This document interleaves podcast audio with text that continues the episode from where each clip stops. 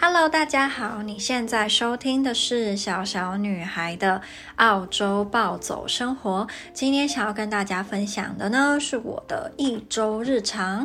我上个礼拜过得，我觉得超级的充实，而且是那种发生了很多好的、坏的，全部一起来的那种充实。然后我自己是蛮喜欢的啦，虽然。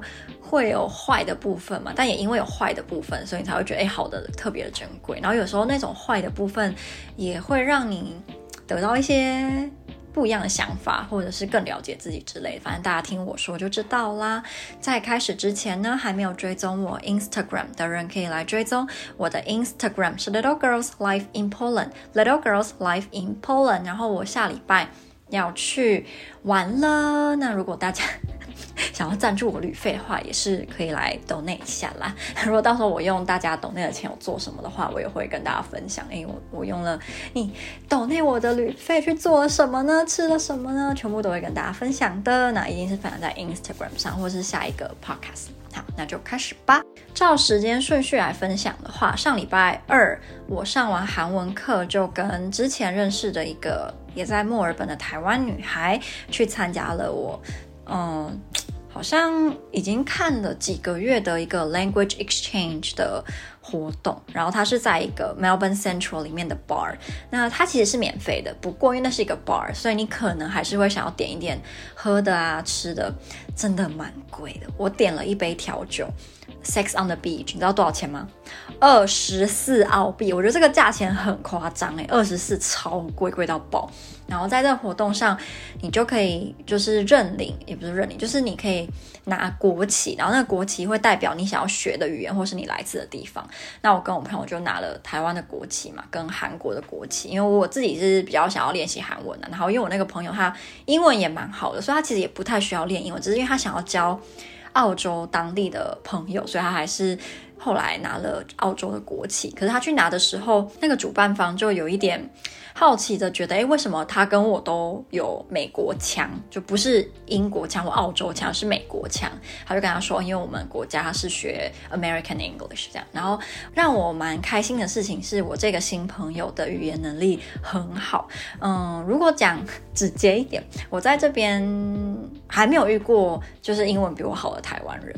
然后我也比较少遇到，如果各个条件都跟我差不多，然后英文跟我差不多的那种台湾人，大部分都比我差一点了。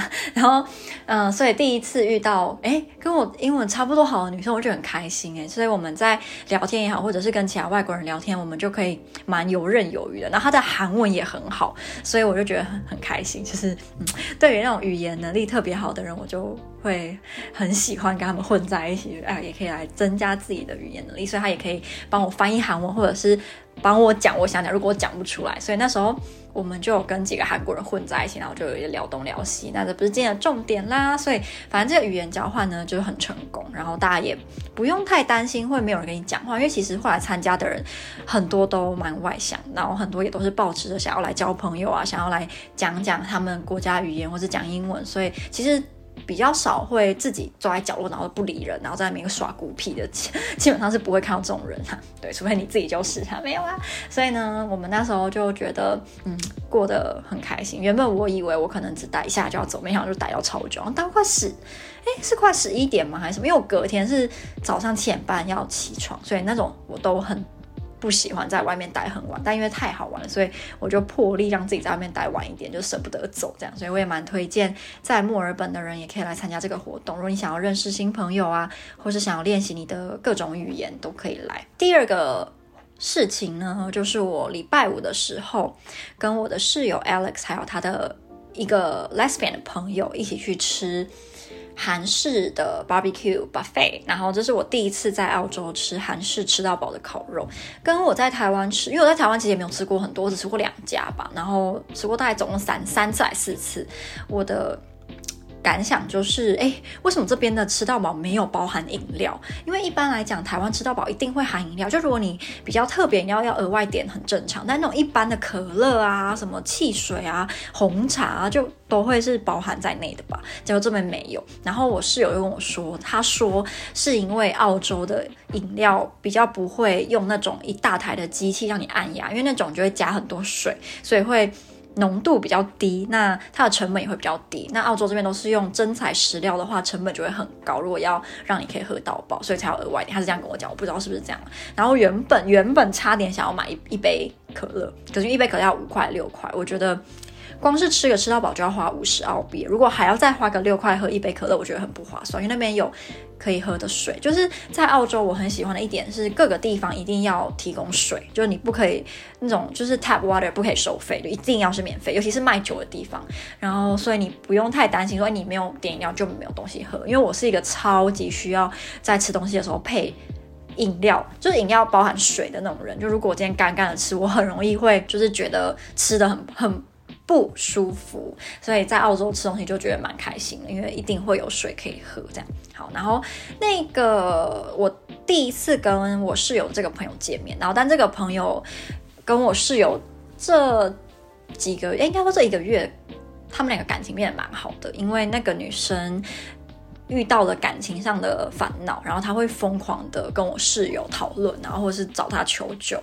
那光是他第一次看到我，就我们第一次见面，然后过没多久，他跟我聊的也全部都是他的感情烦恼。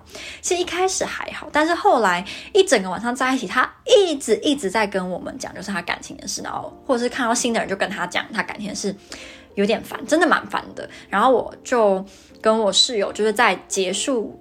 这整天的活动，因为我跟他吃完饭，我们还要去参加另一个也是 lesbian 的酒局，这样。但我我不是 lesbian，然后在那个酒局上，给我的感觉其实不是很好，因为他们，嗯、可能七成的人都算互相有看过对方，就即使不认识或不熟，但是是有看过对方的脸，所以他们。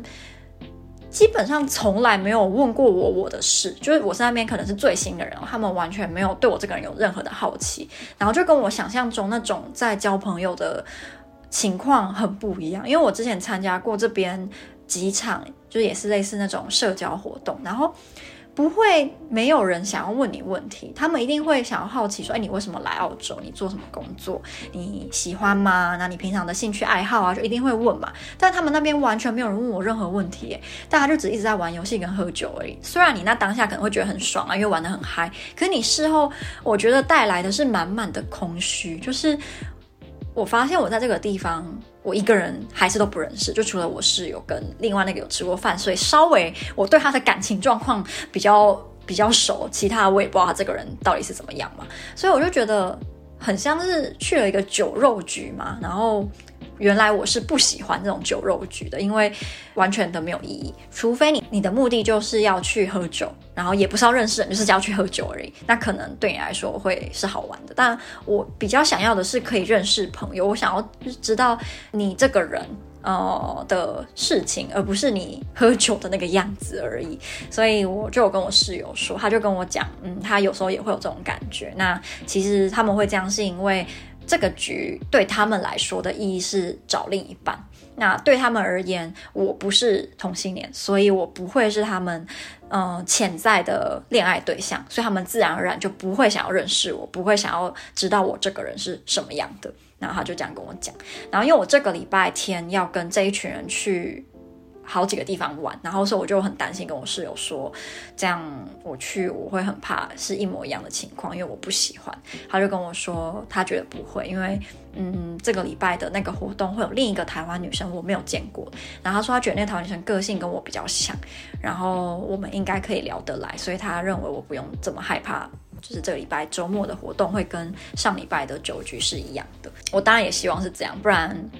感受肯定又会很不好，就是，嗯，你会觉得一群人很很热闹，但是其实超级的寂寞，对，所以虽然那个活动给我的感受是负面的，但我也更加知道，原来我是一个不喜欢酒肉朋友的人，这对我来说，酒肉朋友不是我会想花时间去去找的，对，我宁愿。只有一两个朋友，但是大家都是可以聊心事啊，或是对彼此的状况比较熟悉啊。你可以聊一些其他的话题，而不是就是一直在喝酒跟讲恋爱的的东西。因为一直讲恋爱的东西真的很烦。然后我有跟我室友说，你那个朋友他好像有点太恋爱脑，就超级的过头。他的十句话十句话都是。他在乎的那个女生，然后他一直在问我们那个女生讲的每一句话的意思、意义代表的什么什么什么。然后我就跟他说，他跟那个女生还没有在一起，可是他现在的这些行为举止让我觉得他。很没有魅力，一点吸引力也没有。那他既然还没跟女生在一起，代表他其实还是有选择的空间跟范围嘛。如果今天他不要这么的，好像把自己锁死在那边，他可以，也不是说要干嘛，但就不要一直聊恋爱的事情，让别人看到他的魅力，说不定他也可以找到他对他来说更适合的对象，或他更喜欢的人，而不是那一个我们听来都好像不是最适合他的人啊。但他就很迷很迷那个人，对，反正。嗯，参加完那个聚会，我是没有特别开心的啦。所以以后如果还有，我是不会再去。然后如果以后我知道有类似这种局的话，我也不会想参加，就对我来说蛮浪蛮浪费时间的啦。好，那第三个呢，就是我礼拜天的时候跟临很临时的去参加一个叫做 Good Food and Wine Festival 的这个活动。我有在我的 IG 发了一个小小小小很小很小的短片，然后再介绍那一天的那个活动。那为什么很临时呢？因为其实我们礼拜天是要去吃一间 brunch，但早上的时候林就突然打给打给我说，诶，我们店里的香港厨师说他有两张免费的票可以去这个活动，我们要不要一起去？然后我。我就想，嗯，免费的票，然后上面好像有很多免费的吃的跟喝的，那当然要啊，因为我礼拜六才跟领去外面吃泰式料理，跟吃墨尔本很有名的甜点店叫 Nimble，很好吃，但，唉，就是建议大家不要吃晚餐吃得蛮饱的，然后又去吃 Nimble，因为 Nimble 它虽然分量没有很大，就跟我在墨尔本吃过的甜点比，它没有特别大，但因为它的，我觉得糖可能放很多，或者是它的。料比较扎实吗？我真的饱到一个不行哎！我我那时候去吃吃到饱，我都没有那么饱，我都没有我吃 Nimble 那么饱。然后我在泰式料理，我也没有吃很饱，我只是点了一碗 crispy pork rice 而已。然后它的分量也没有很大，然后我吃完可能就 六七分饱吧。但我吃完 Nimble，我真的是那种不舒服的饱，所以我在想它是不是。嗯，不健康的那种东西放比较多，所以你很容易觉得很胀啊。我我真的不知道，可是它是好，它真的是好吃的，只是就太饱了。所以如果你食量没有很大。多一点去吃可能也会比较好，当然要排队啦，就是它蛮热门的。好，然后礼拜天，所以我就觉得，嗯，礼拜六已经花蛮多钱了，那礼拜天可以去白吃白喝，那当然要去，怎么不去？所以我就跟领去了。那这个活动呢，它的优点有摊位蛮多的，可是我觉得摊位没有到非常的丰富，就是大概就那几样，最多就是酒嘛，各种的酒，然后还有一些。偏健康类型的食物，就还有 cheese 或者是什么 plant-based，嗯，baking powder，就我对这个印象深刻啊，就是那种 plant-based 的东西，什么 organic 啊，就这种。但但可以试吃的摊位也算多，然后也给的蛮大方的，也不会给你摆脸色看那种。所以其实我觉得整体来说，蛮蛮好玩的。我以我以为只会待一下，他结果我们好像待了快四个小时吧。然后待完就跑去附近的 DFO 逛一下，因为林想要买。一个棒球帽，其实我觉得棒球帽是很难戴的好看的一个装，诶，也不能装，就是就是帽子。我之前很在比较研究穿搭的时候，就会发现韩系穿搭棒球帽其实是一个蛮重要的元素。然后棒球帽最近可能这几年很流行红色。或者是蓝色，那再再更久一点就是黑跟白嘛，还有米色。可最近就很容易那种红的跟蓝的，那种宝石蓝嘛，或红色。宝石蓝又比较没那么流行，但是红色真的蛮常看到。可是不是那种大红啊，是有一点复古的那种红。然后你可能你的身上穿的颜色蛮简单，那你搭一个就是那种红的棒球帽，再打扎个两个辫子，哇靠，超韩！我都会脑海想象出那个样子。然后是我之前就。几年前在台湾的时候，就试着买了两顶棒球帽，一个黑的跟一个米色。那我觉得我戴起来真的没有很好看。然后那时候我自己还不知道我戴起来没有很好看，我还沾沾自喜。然后一拍照觉得怎么跟人家不太一样。然后我后来才发现啊，其实你可以在你的头发上面做一些，比如说让你头发头发蓬松一点，或者是你头发要往哪个方向做那个造型，你戴起来才会更好看。那时候我都不知道。还有一点就是脸型，因为每个人脸型不太一样。然后通常我印象中觉得那种好看、看戴棒球帽好看的人的脸都是那种小小的，然后要么就是小小的，要么就是偏瘦。瘦长一点没关系，那就也不能太长脸，就是瘦瘦的，然后小小的那种脸，戴棒球帽就真的很好看。然后如果你今天脸很，然后你戴个棒球帽，很容易就没那个感觉。然后我就觉得我自己是偏脸比较长的人。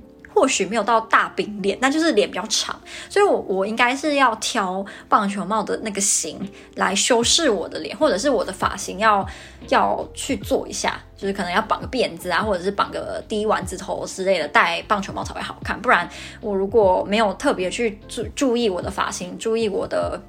注意那个帽子的样样式的话，很容易戴起来就很没有感觉，真的就很没有感觉，没有我想要的那种感觉啊。所以我们那时候去 DFO 试了很多帽子，然后也是。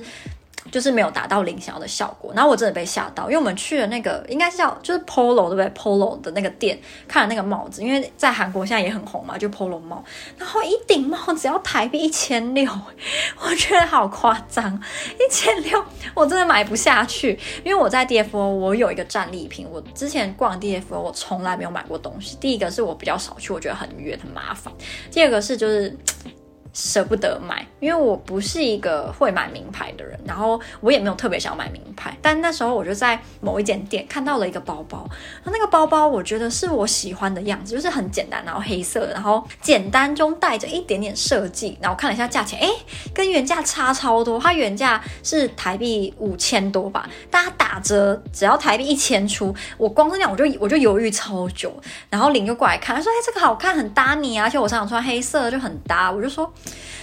可是要一千出，他他他就看了一下我那时候背的一个包，我在澳洲很常背一个，我几乎是每天背的一个米色的小包包，然后他就说，你这个小包包周围全部都脱色，然后那个肩带部分还快断 快断的样子，他说你就买呀，然后那时候我还是没有想要买，我就是一直拿一直在想说，我到底要买，到底要买，然后他没有买也没关系啊，其实就是回台湾再买个两三百三四百的就可以了，然后林就说你背一个好一点，然后背久一点，就是也很划算，而且一千。千多算什么贵啊？根本就也没多贵，你又不是买不起。然后说 DFO 有三十天无条件退换货，你真的不喜欢，你再拿来退。